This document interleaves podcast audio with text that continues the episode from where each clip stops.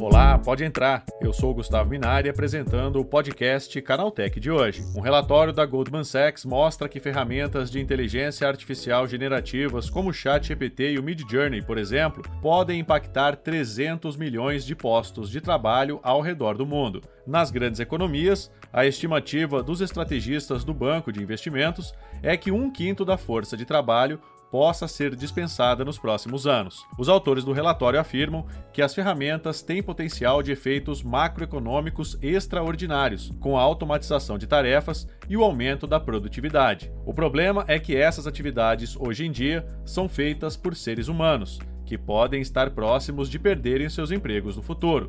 Será que isso vai mesmo acontecer em breve? Quem explica isso melhor para a gente é o professor Wilson Amaral, mestre em engenharia de software e programação para inteligência artificial. Começa agora o podcast Canaltech, o programa que traz tudo o que você precisa saber sobre o universo da tecnologia para começar bem o seu dia.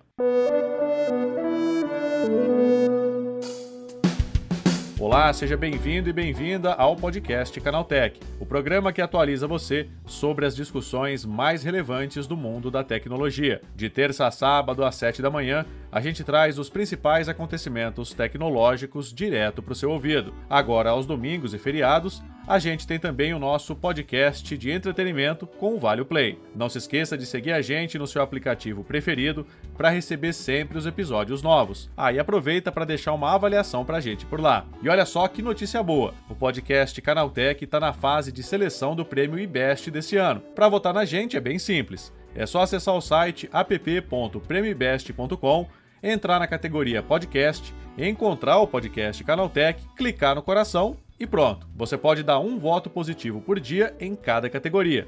Então corre lá e vote no podcast Canaltech. Combinado? Então vamos ao tema de hoje.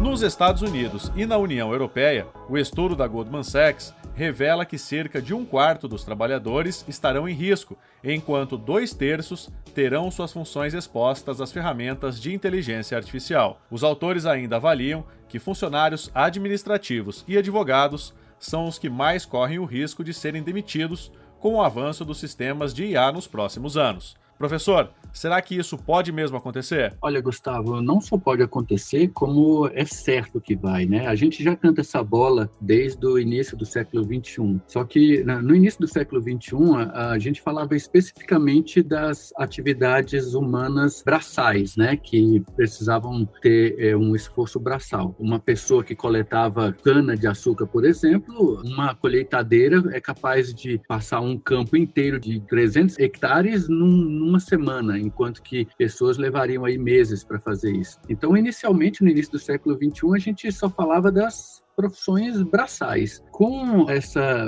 finalização dessa evolução 4.0 e uh, o advento e a, e a, melhora da inteligência artificial, a gente começa a entrar também nos postos intelectuais. Pessoas que promovem educação, geram conteúdo, somente associados por enquanto a textos, eles de fato estão com os dias contados porque a tecnologia tem uma capacidade muito maior de, de gerar texto com muito mais qualidade e uma pesquisa muito mais abrangente do que uma pessoa humana. Por exemplo, se você me faz uma pergunta sobre qualquer assunto agora, por mais que eu seja um pesquisador da área, eu li o quê? Eu li 10 artigos, quatro dissertações, duas teses. Uma ferramenta dessa leu toda a produção científica elaborada pelo ser humano nos dos últimos 500 anos de todas as universidades. Então, embora seja uma análise puramente matemática, mas ela vai ser muito mais precisa e muito mais abrangente. Não, é incrível, né? E algumas carreiras estão mais ameaçadas do que outras? Ah, sem sombra de dúvidas. Inicialmente, como eu havia falado há pouco, somente as profissões braçais, né? Que aí a automatização robótica consegue ass assumir com uma precisão muito maior. Mas imagina, quando você pergunta, a, a, a OpenAI disponibilizou para a gente no início do mês a versão 4, né? Quando você pergunta para ela própria quais são as profissões que vão sair, sem sombra de dúvidas, a própria, uh, o chat GPT já te avisa que tudo que está associado ao atendimento ao cliente, tudo que está associado à geração de conteúdo de marketing, tudo que está associado à parte de jornalística e até a minha profissão, por exemplo, como educador, isso tudo vai é facilmente substituído por uma ferramenta dessas sem nenhum problema. Isso é algo que já era previsto ou escalou muito rápido, na sua opinião, professor? Ah, Gustavo, já era previsto, sim. Os autores futuristas já publicam sobre isso há muito tempo, né? Ah, inclusive, a gente tem clássicos da, da literatura, do cinema que já apontam isso há muito tempo e a gente já imaginava que isso viria a acontecer. Inclusive, eu estou com um grupo de pesquisa de iniciação científica agora que a gente está pesquisando o gap de perdas de empregos, porque a gente observou isso na Revolução 1.0, quando a, a máquina a vapor entrou em produção, houve muitos postos de trabalho foram dizimados e, claro, surgiram outros. Na Revolução 2.0, lá em 1880, com a energia elétrica, aconteceu a mesma coisa. Lá na década de 1970, com a automação robótica, aconteceu a mesma coisa. Na indústria 4.0, a mesma coisa. A gente está observando agora, novamente, como a vida é um ciclo, né? Novamente a gente vai ver é, milhões de, de vagas, de postos de trabalho vão ser perdidos, mas, novamente, é um gap, é um momento. Aí depois novas vagas vão surgindo e aí a gente vai se adequando a essa situação até encontrar um equilíbrio, sabe? Mas, inevitavelmente, nesse primeiro momento, a gente vai ter sim, vai padecer desse problema.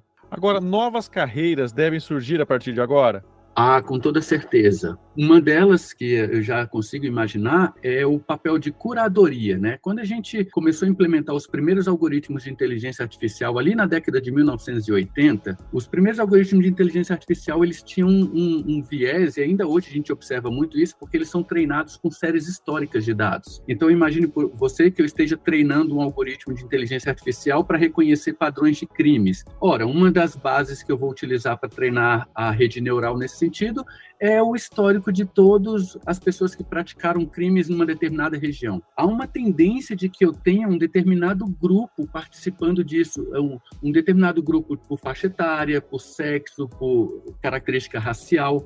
Então, isso traz para dentro das ferramentas de tecnologia de inteligência artificial um viés que entra o papel do curador para ele ajustar isso daí. Se você faz uma pesquisa simples na internet por imagens e coloca assim, pessoas cozinhando, se você contar, a maioria da, das imagens que vem são mulheres cozinhando. Se você coloca na mesma pesquisa na internet, pessoa trocando o pneu do carro, e você contar de, de cada 20, a maioria vai ser, serão homens. Ou seja, esse viés que o treinamento vai colocar na, na, inteligência artificial, por exemplo, vai apontar que lugar de mulher na cozinha e trocar pneu de carro não é coisa para mulher, por exemplo. Então, um dos papéis que vão surgir aí é o papel de curadoria, que é um indivíduo com uma expertise numa determinada área do conhecimento que vai equalizar essa matemática para que o, os algoritmos de aprendizado eles não tenham esse viés cultural, social,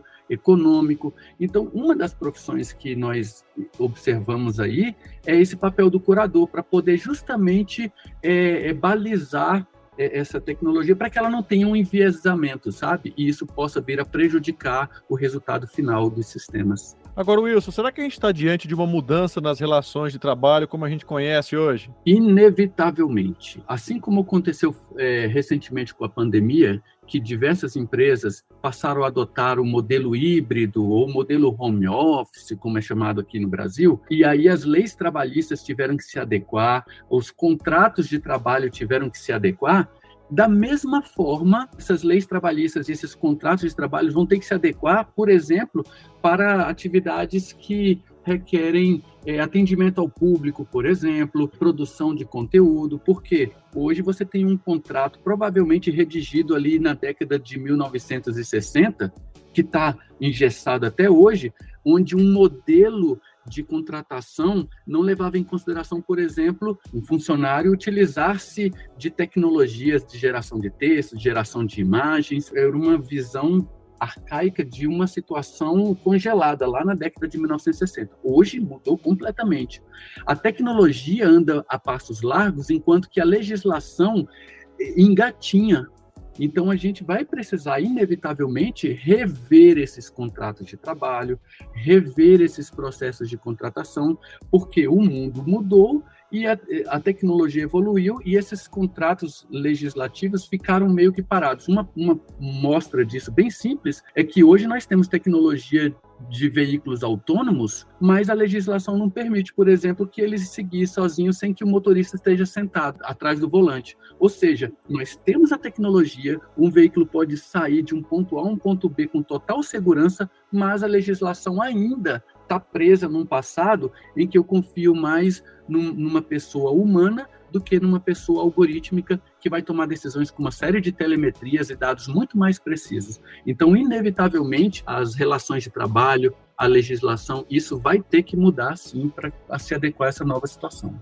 Agora, diante desse medo todo, é possível impedir esse avanço das IAs? Ah, não, Gustavo, é impossível. Inclusive, por mais que você coloque legislação, no início do século 21, a, a Microsoft, por meio do, do, do, seu fundador, Bill Gates, ele sugeriu, por exemplo, a gente fazer taxação de, de empresas que pudessem utilizar máquinas e robôs para que isso não pudesse vir a atrapalhar os postos de trabalho. E logo depois ele mesmo falou: olha, não tem como é inevitável isso. Eu não vejo, pelo menos no, no, no, curto prazo, a possibilidade da gente ter que fazer qualquer mecanismo de taxação, porque é inevitável. O meu aluno hoje, do primeiro semestre do curso de Ciência da Computação, ele está agora escrevendo um programa de computador lá como exercício, e esse programa de computador é, é, é único, tem uma ideia específica está aí no mercado e vai crescer. Então, por mais que você tente colocar isso numa caixa fechada, você tem públicos de todas as idades trabalhando nisso, vendo o negócio crescer. A própria OpenAI disponibiliza APIs, né, que são pedaços de softwares que a gente chama aqui no Brasil, a portuguesando de APIs, para você poder utilizar a ferramenta dentro de outras aplicações.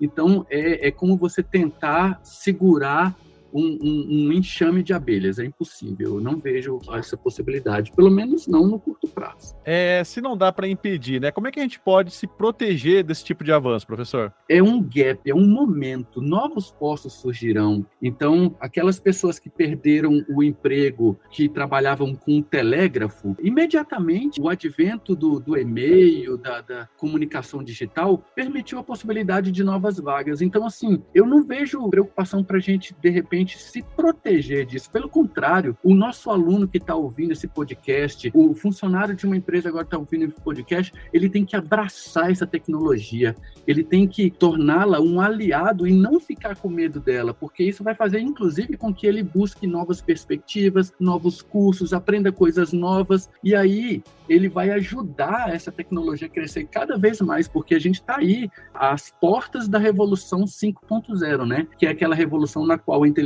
artificial vai nos permitir termos uma sociedade cognitiva única, tal qual ocorre com as abelhas há milhões de anos. Se uma abelha encontra o local onde ela encontra um néctar, de alguma forma, todo o enxame percebe isso, é como se fosse uma, uma inteligência coletiva. E eu acho que a nossa próxima revolução 5.0 vem daí, sabe? Eu e você estarmos conectados de uma forma única, que o que eu aprendo, você também aprendeu. Então, eu acho que é, não é nos protegermos, eu acho que nós temos que abraçar essa tecnologia aprender muito com ela e ser um tijolinho na construção desse futuro, que eu acho que é, é, fantástico, a humanidade só tem a ganhar. Tá aí, esse foi o professor Wilson Amaral falando sobre as profissões que vão sofrer impacto direto com a chegada dos programas de inteligência artificial. Agora, terminadas as principais notícias de hoje, vamos para o quadro Aconteceu Também.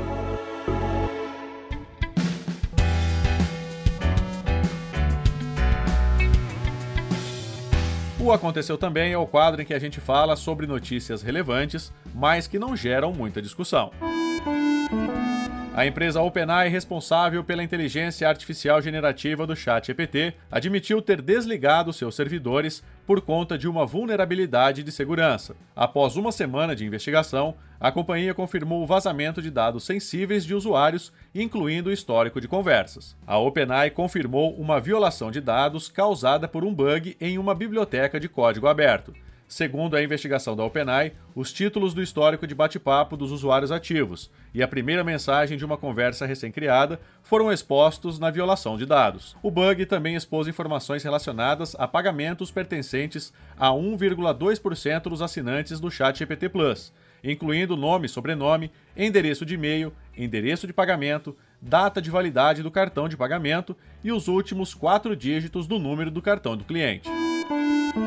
A Samsung anunciou que a partir dessa semana, modelos do Galaxy S22 e Galaxy S21 FE, fabricados e vendidos no Brasil, terão a embalagem atualizada, com a caixa contendo o carregador de tomada. Segundo a empresa, a medida faz parte do compromisso da Samsung em ouvir os seus clientes. O adaptador de energia passou a ser incluso na caixa em modelos do Galaxy S22 fabricados no dia 29 de março de 2023. O acessório também será incluso na caixa de versões do Galaxy S21 FE fabricados a partir de abril. A Prefeitura de São Paulo anunciou a realização da Virada Cultural do Metaverso 2023, evento com 24 horas de programação entre os dias 27 e 28 de maio, reunindo pessoas, física e digitalmente, para participar de atividades artísticas de vários tipos, incluindo dança, música e gastronomia. Serão destinados até 10 milhões de reais para a realização do evento, sendo esperados um milhão de participantes. Segundo o edital, a virada cultural do metaverso busca promover a convivência harmônica em espaços públicos e digitais, convidando a população a se relacionar com a cidade de forma mais criativa. Foi revelado o preço do Meta Verified, o selo de verificado do Instagram e do Facebook. Apesar de ainda não estar disponível no Brasil, o pacote já tem preços oficiais por aqui e poderá ser contratado por R$ 69,90 no Facebook e por R$ 77,99 no Instagram. Ao assinar o Meta Verified no Instagram, o usuário garante o selo de verificação da rede social, monitoramento ativo para impedir impostores, atendimento da meta feito por pessoas reais, quando necessário, além de figurinhas e outros recursos estéticos exclusivos. No Facebook, as vantagens são as mesmas, mas a rede social promete dar mais visibilidade à conta, com destaques na busca, no campo de comentários e na recomendação de conteúdo. Uma pesquisa da Comscore revelou que o Instagram ainda é a rede social mais utilizada no Brasil o serviço de fotos e vídeos da Meta segue no topo quando a métrica é o tempo de uso, 14 horas e 44 minutos por mês. Na segunda posição está o YouTube, com 12 horas e 22 minutos, e na terceira aparece o TikTok, com 9 horas e 27 minutos. O Facebook, que já liderou o ranking durante muitos anos, agora amarga apenas a quarta posição, com 9 horas e 8 minutos mensais de uso pelos brasileiros. Com essas notícias, nosso podcast Canaltech de hoje vai chegando ao fim. Lembre-se de seguir a gente e deixar uma avaliação no seu aplicativo de podcast preferido. É sempre bom lembrar que os dias de publicação do programa são de terça a sábado, com o episódio novo às 7 da manhã, para acompanhar o seu café. Lembrando que aos domingos tem também o Vale Play, o podcast de entretenimento do Canal Tech. Esse episódio foi roteirizado e apresentado por mim, Gustavo Minari, e a edição foi da Julie Cruz, com a coordenação da Patrícia Gnipper. O programa também contou com reportagens de Claudio Yuji, Igor Almenara, Vitor Carvalho e Alveni Lisboa. A revisão de áudio é da dupla Mari Capetinga e Gabriel Rime, com trilha sonora de Guilherme Zomer. E a capa desse programa foi feita pelo Eric Teixeira. Agora nosso programa vai ficando por aqui. Amanhã tem mais notícias do universo da tecnologia para você começar bem o seu dia. Até lá!